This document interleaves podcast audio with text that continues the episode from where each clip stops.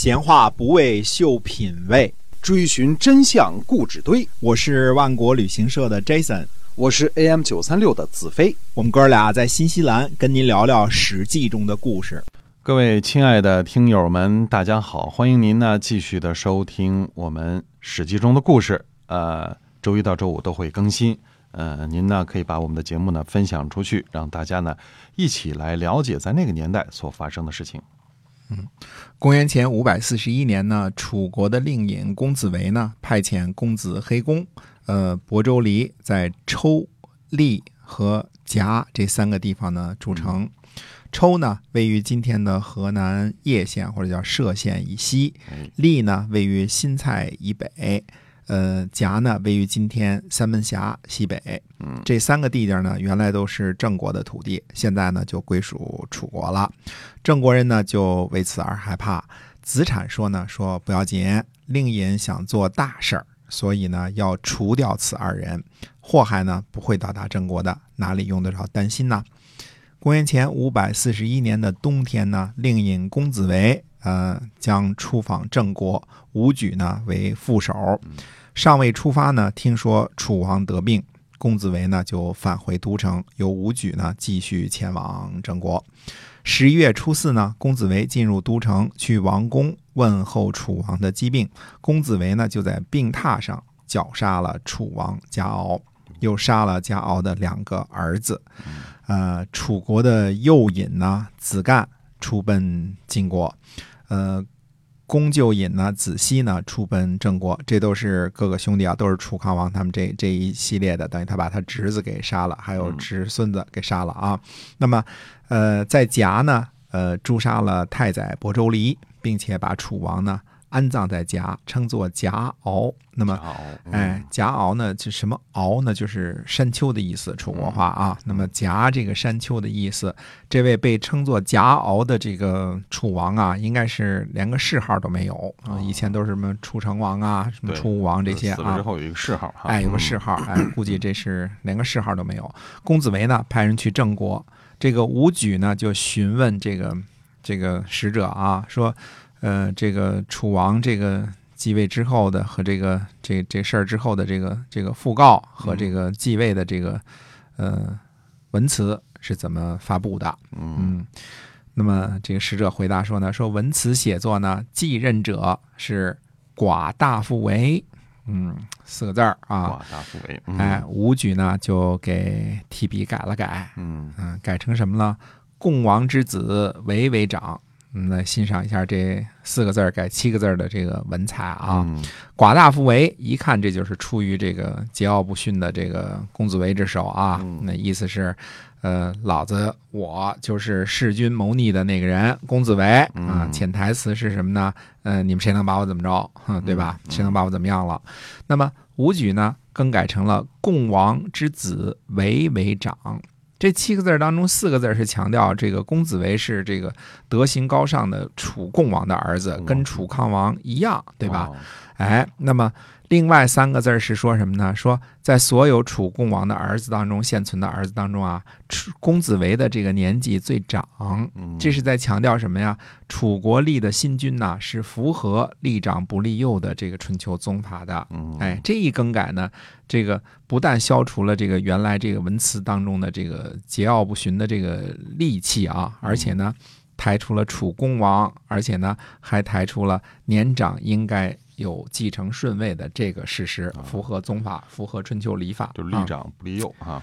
哎，对，立长不立幼。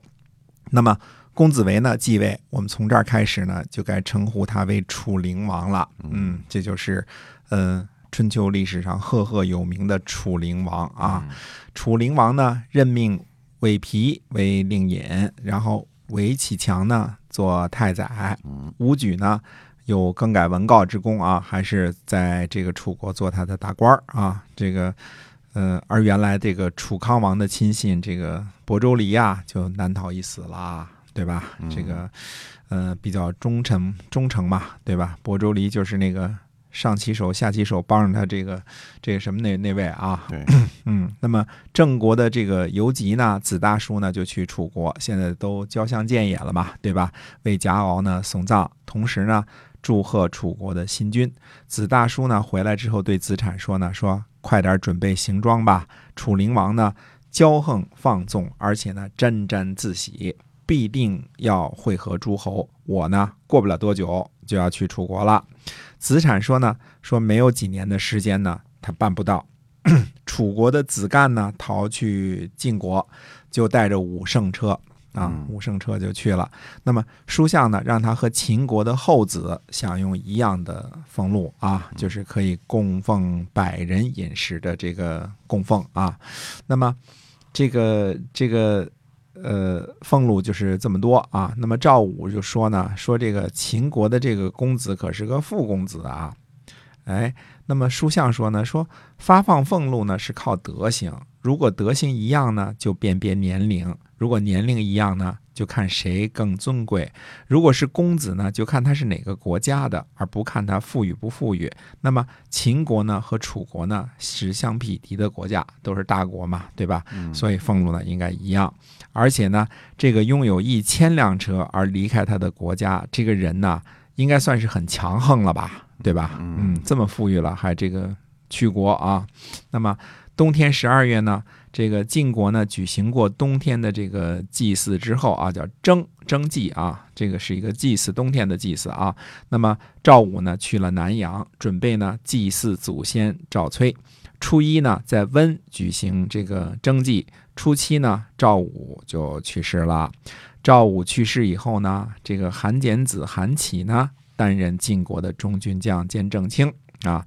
我们前面说过啊，韩起、韩简子是晋国担任中军将兼正卿的时间最长的一位，从公元前五百四十一年开始，一直要到公元前五百一十四年去世为止。啊，这是很，这是所有的晋国自晋文公那时候中军将兼正卿，一直到最后这个三晋被这个呃韩赵魏所灭这段期间啊，时间最长的一个正卿了，二十七七年吧，可能是五百四十一减五百一十四，二十七年啊。哎嗯，那么韩简子呢，担任中军将兼正卿一职呢，如此之长呢，我们说过，并不是由于他是一位强势执政，呃，实在是那个时候啊，晋国的人才呢比较凋零的缘故啊，没有什么这个能干的人能够这个担任这个职位。嗯不过呢，并非强势的这个韩起啊，对于弭兵之盟后的晋国呢，未必不是一个好的选择。因为从这个楚灵王横空出世之后啊，楚国和吴国的矛盾逐步升级了。后来呢，又是吴国和越国的争霸，似乎这个矛盾的焦点呢，开始向南方和东南方转移了。嗯哎，因为呃北边诸侯都不怎么打架了嘛。哎，我们前两期这个所猜测的啊，什么呢？说这个到底这个楚公子围啊，为什么有这个仪仗啊什么之类的，都是用的王的仪仗。嗯这次看清楚了，嗯、啊他早就有这心啊，大臣们都看透了。那这次呢，终于得手，在病榻上绞杀了这个楚王家敖。嗯，那这个预知这个后事如何呢？我们且听下回分解。好，我们今天啊这个节目呢，先跟您讲到这儿，感谢您的收听，下期再会。再会。